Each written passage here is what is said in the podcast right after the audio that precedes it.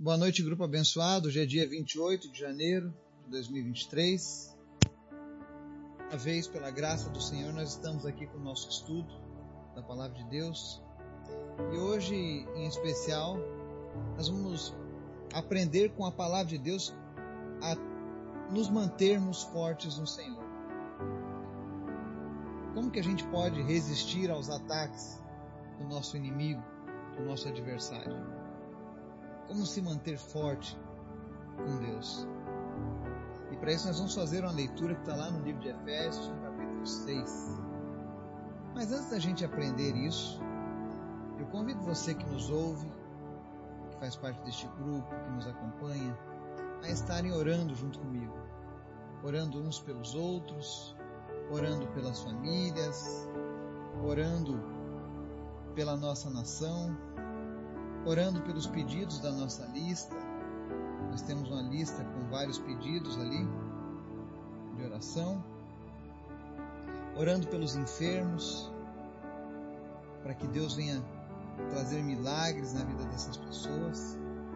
Mas em especial também que a gente esteja orando pelas nações perseguidas, pelas nações aonde o evangelho não pode prosperar.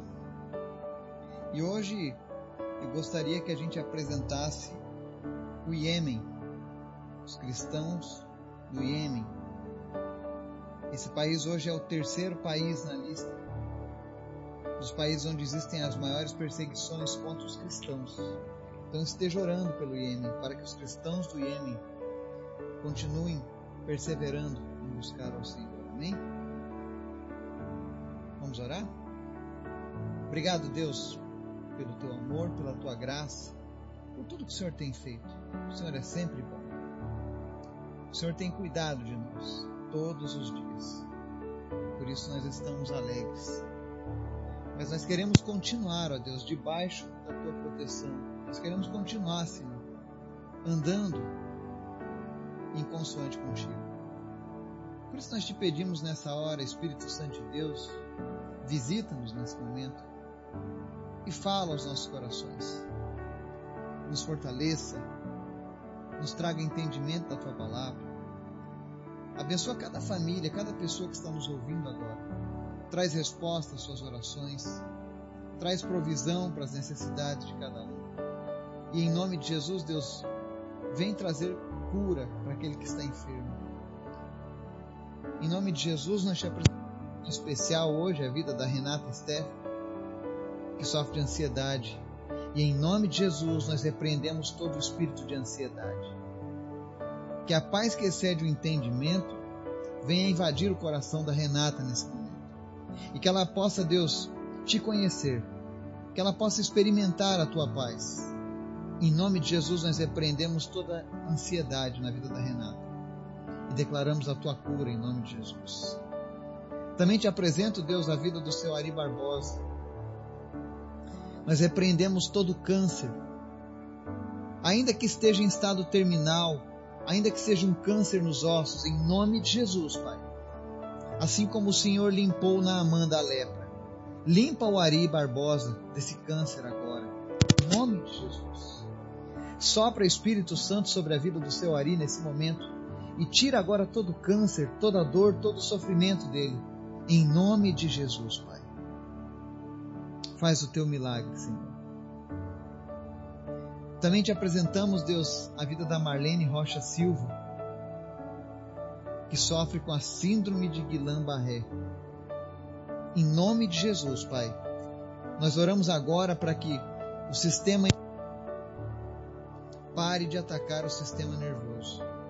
Em nome de Jesus, que todo o sistema imunológico, o sistema nervoso se restabeleçam agora todos os movimentos que foram perdidos, todas as conexões que foram desligadas dos movimentos em nome de Jesus, nós ordenamos agora movimentos voltem à vida. Nós repreendemos agora, Deus, toda a paralisia, todos os sintomas causados por essa síndrome. E em nome de Jesus, Pai, que a Marlene seja levantada mais uma vez para honra e glória do Teu. Cura ela nessa hora, Jesus. Essa é a nossa oração. E nós cremos no teu poder, nós cremos na tua palavra. Abençoa também, meu Deus, os cristãos do Iêmen. Não permita, Deus, que o medo vença a fé, mas que a fé desse povo cresça e aumente a cada dia, com sinais, com maravilhas, com salvação de vidas naquele país. Nós oramos e te pedimos, Pai, nos dá o Iêmen por nação. Salva aquele povo, Pai, em nome de Jesus. Mas em especial, Senhor, nesse dia, nós te pedimos, Deus, nos ensina, Senhor, a nos fortalecermos em Ti. Fala conosco através da Tua palavra, é o que nós te clamamos no nome de Jesus. Amém. Hoje nós vamos falar sobre como nos mantermos fortes no Senhor, como nos fortalecermos. E a resposta disso está lá no livro de Efésios 6, os versos 10 ao 18. Há um texto de Paulo que diz o seguinte: Finalmente, fortaleçam-se no Senhor e no seu forte poder. Vistam toda a armadura de Deus, para poderem ficar firmes contra as ciladas do diabo. Pois a nossa luta não é contra seres humanos, mas contra os poderes e autoridades, contra os dominadores deste mundo de trevas, contra as forças espirituais do mal nas regiões celestiais. Por isso, vistam toda a armadura de Deus para que possam resistir no dia mau e permanecer inabaláveis depois de terem feito tudo. Assim, mantenham-se firmes, cingindo-se com o cinto da verdade, vestindo a couraça da justiça e tendo os pés calçados com a prontidão do Evangelho da paz. Além disso, usem o escudo da fé, com o qual vocês poderão apagar todas as setas inflamadas do maligno. Usem o capacete da salvação e a espada do Espírito, que é a palavra de Deus. Orem no Espírito em todas as ocasiões, com toda oração e súplica. Tendo isso em mente, estejam atentos e perseverem na oração por todos os santos. Amém? Aqui nós vemos uma palavra que Paulo dá à igreja de Éfeso e que também serve para nós. Afinal, esse é o propósito, que é o de como nós podemos nos fortalecer no Senhor e no seu forte poder. E o interessante é que no ensino bíblico não faz sentido usar apenas uma ou outra arma espiritual e desprezar as demais. Ou alguém está vestido com toda a armadura de Deus, ou está completamente vulnerável aos ataques de Satanás, do nosso adversário. E é isso que trata se fortalecer no Senhor, ou seja, é vestir a armadura de Deus. E aqui o apóstolo Paulo ele dá uma descrição do que que é essa armadura de Deus. Mas o resumo de tudo isso é: precisamos estar ligados, infundidos ao Espírito Santo Deus, com Jesus. A única maneira de vencermos, de ficarmos, ficarmos firmes diante dos ataques do diabo, do inimigo, é quando estamos vestidos dessa. E aqui ele deixa claro que nós precisamos aprender a ter toda a armadura. O soldado com a armadura incompleta, ele não vai conseguir sucesso. A armadura ela possui toda a sua eficiência, a sua eficácia quando ela é utilizada por completo. E esse é o problema de muitas pessoas. Existem pessoas em diversos níveis de entendimento espiritual. E o problema disso, de você não buscar o conhecimento da palavra de Deus, é que muitas vezes você está no meio da batalha e você se pergunta: por que é que eu não consigo vencer? Por que é que o mal vem com tanta força contra mim e eu não consigo? E a resposta é porque muitas vezes você não está usando a armadura por completo. Às vezes você está apenas com o capacete ou só com o escudo. Às vezes você não tem o cinto, você não tem a couraça. Às vezes você não está com os calçados adequados. E aí fica difícil você vencer. Mas o que é essa armadura de Deus? A armadura de Deus, ela exemplifica aqui para nós os méritos de Cristo. imputados por Deus em nós. Quando eu e você vestimos a armadura de Deus, é como se nós nos revestíssemos do próprio Cristo em nós. E na verdade, quando o Espírito Santo ele vem fazendo o seu trabalho de regenerar a alma do homem, o espírito do é isso que acontece, ou seja, nós vestimos uma armadura espiritual. E aí, na passagem de Paulo, ele diz que a importância dessa armadura é porque existem seres que estão nesse exato momento em luta conosco, não contra Deus. Eles não são adversários de Deus, mas são nossos adversários. Eles querem a nossa destruição. Eles querem o nosso. E a Bíblia diz que a nossa luta não é contra seres humanos, mas poderes e autoridades, dominadores deste mundo de trevas, forças espirituais do mal nas regiões celestiais. Nas regiões celestiais existem Deus e os seus anjos, o bem, e essas forças das trevas, que ficam a todo momento nos atacando. Nós precisamos aprender a resistir esses ataques. E é por isso que Paulo começa ensinando. No verso 13 ele diz assim: Por isso vistam toda a armadura de Deus, para que possam resistir no dia mau e permanecer inabaláveis depois de terem feito tudo. E o que é essa armadura de Deus? Aqui ele começa fazendo um relato, no verso 14. Ele diz assim: Assim mantenham-se firmes, cingindo-se com o cinto da verdade. O que é o cinto da verdade? Vestir o cinto da verdade é se vestir da verdade de Cristo. Porque Cristo diz: Eu sou o caminho, a verdade e a vida. Ninguém vem ao Pai senão por mim. Ele é a verdade absoluta. Então nós precisamos nos revestir da verdade de Cristo em nossas vidas. E aqui com o apóstolo Paulo, ele tinha em mente o cinturão de couro que os soldados usavam. Esse cinturão protegia a região do baixo abdômen e tinha um papel fundamental para todo o restante da armadura. Ele prendia a túnica do soldado, sustentava a couraça e servia de suporte para a espada. Ou seja, nós precisamos estar com a verdade em nós, para que a gente possa manejar a espada do Espírito, para que a gente possa continuar usando a couraça da justiça, que é o próximo item. Ele diz assim: cingindo-se com o cinto da verdade e vestindo a couraça. Para você entender melhor, a couraça era um traje feito de metal ou um combinado de couro duro e que protegia o tronco do soldado, onde estavam o coração e outros órgãos vitais. É por isso que essa armadura é tão importante. Se tiver faltando um pedaço da armadura, uma parte de nós estará desprotegida. Então a couraça, ela protege o nosso coração. E aí ele segue contando o restante dessa armadura. Ele diz aqui no verso 15: Tendo os pés calçados com a prontidão do evangelho da paz. E ao usar essa analogia do calçado do soldado como figura da prontidão do Evangelho da Paz, o apóstolo Paulo fala da segurança, da confiança e do conforto que há nas boas novas da reconciliação com Deus pela obra de Cristo, ou seja, quando você está com seus pés bem calçados, você pode andar em qualquer tipo de terreno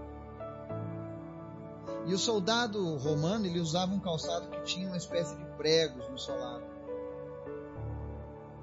que era para adequar ele em terrenos íngremes, em terrenos mais difíceis. E aí Paulo diz: Olha, esteja com os teus pés calçados, com a prontidão do evangelho da paz. E aí ele segue descrevendo essa armadura espiritual. No verso 16 ele diz assim: Além disso, usem o escudo da fé com o qual vocês poderão apagar todas as setas inflamadas do maligno. Lembrando que essa passagem foi escrita na época do grande exército romano. E aqui Paulo usa a figura do escudo romano que era um escudo oval e retangular. Ele tinha um pouco mais de um metro de altura, mas ele era grande o suficiente para cobrir todo o corpo do soldado que se encolhia atrás dele. E é interessante que ele diz assim: apagar as setas inflamadas. Como assim apagar as setas?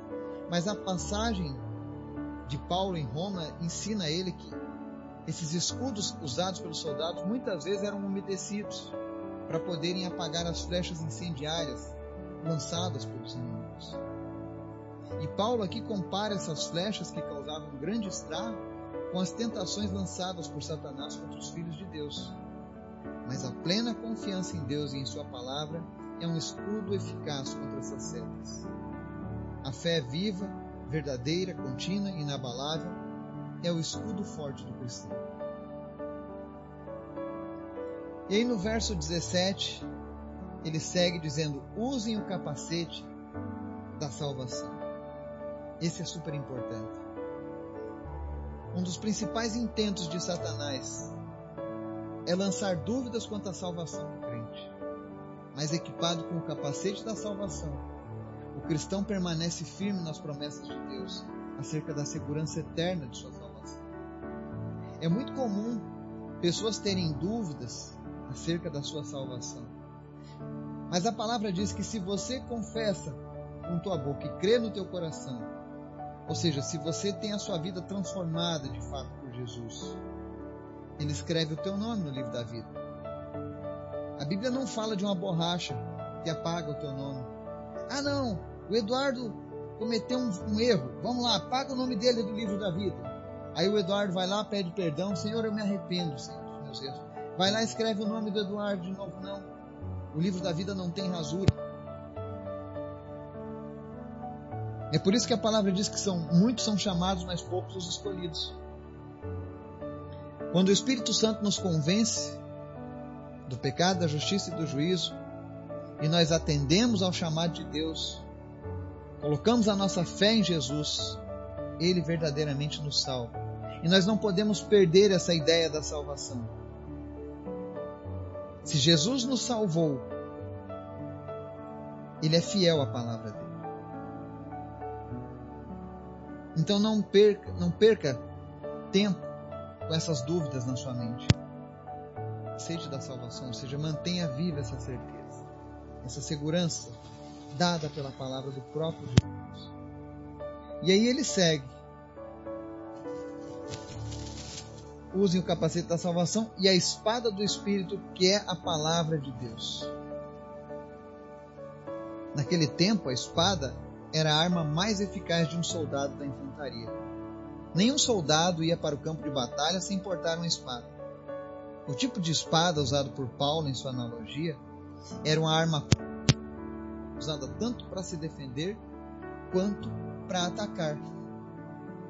Porque através do uso correto da espada, eu consigo me defender das heresias e consigo atacar as trevas que assolam a vida de tantas pessoas. Então não deixe de usar a espada.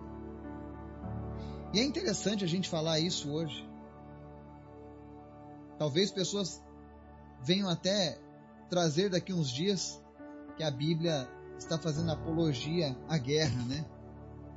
Mas essa guerra que a Bíblia se refere aqui é uma guerra espiritual. E a única forma de vencer essa guerra espiritual é vestindo a armadura espiritual de Deus. E nós falamos aqui sobre toda essa armadura, cada componente dessa armadura, citado por Paulo. E agora vem a parte mais importante: como vestir essa armadura? E aí no verso 18 ele diz assim: Orem no Espírito em todas as ocasiões, com toda oração e súplica, tendo isso em mente, estejam atentos e perseverem na oração por todos os santos. Bom, o segredo para vestir a armadura espiritual de Deus é tenha uma vida de oração alinhada e submissa à vontade de Deus. Tenha sua vida baseada na palavra das Escrituras sagradas de Deus. Ore pela sua família, ore por todos os santos, ou seja, quando a Bíblia diz assim, perseverem na oração por todos os santos. Eu sei que tem pessoas que estão ouvindo pela primeira vez esse estudo. Eu me sinto na obrigação de te explicar. Quando a Bíblia se refere aqui a santos, ela não se refere às pessoas que já morreram e que andaram com Deus. Santos, na definição bíblica, são todos aqueles lavados e remidos no sangue de Jesus. Se você entregou a sua vida para Jesus e você está com vida hoje, você é um santo de Deus. Se eu entreguei a minha vida, eu sou um santo de Deus. Então, ore pelos santos, ou seja, ore por todas as pessoas deste grupo, ore por todas as pessoas que nos ouvem na internet, ore por todos os cristãos ao redor do mundo que possuem uma vida de entrega sincera a Jesus. Esses são os santos que a Bíblia se refere. E fazendo isso, nós estaremos vestindo essa armadura. E aí, quando nós sairmos para o nosso trabalho, quando nós formos para a escola, quando nós estivermos numa reunião, não importa o que aconteça, nós poderemos ficar firmes contra as ciladas do diabo. Agora, se você estiver sem essa armadura, muito cuidado você é uma presa fácil para o inimigo. Mas o desejo de Deus é que eu e você estejamos firmes. Por isso eu te convido hoje a vestir a armadura de Deus. Com toda certeza ela faz a diferença. Eu lembro que antes de eu partir para a Etiópia, eu fui para a casa de uma prima que também serve a Cristo. E lá Deus deu uma palavra para ela. E ela, juntamente com seu esposo e a sua sogra, oraram por mim. E eu pude vestir essa armadura, revestir mais uma vez ela, antes de ir para a Etiópia, batalhar contra as trevas, trazer verdade e libertação para e com toda certeza foi tremendo o que Deus fez. Por isso, vista a armadura do Senhor, seja um vencedor. Deus nos abençoe e nos guarde. Em nome de Jesus. Amém.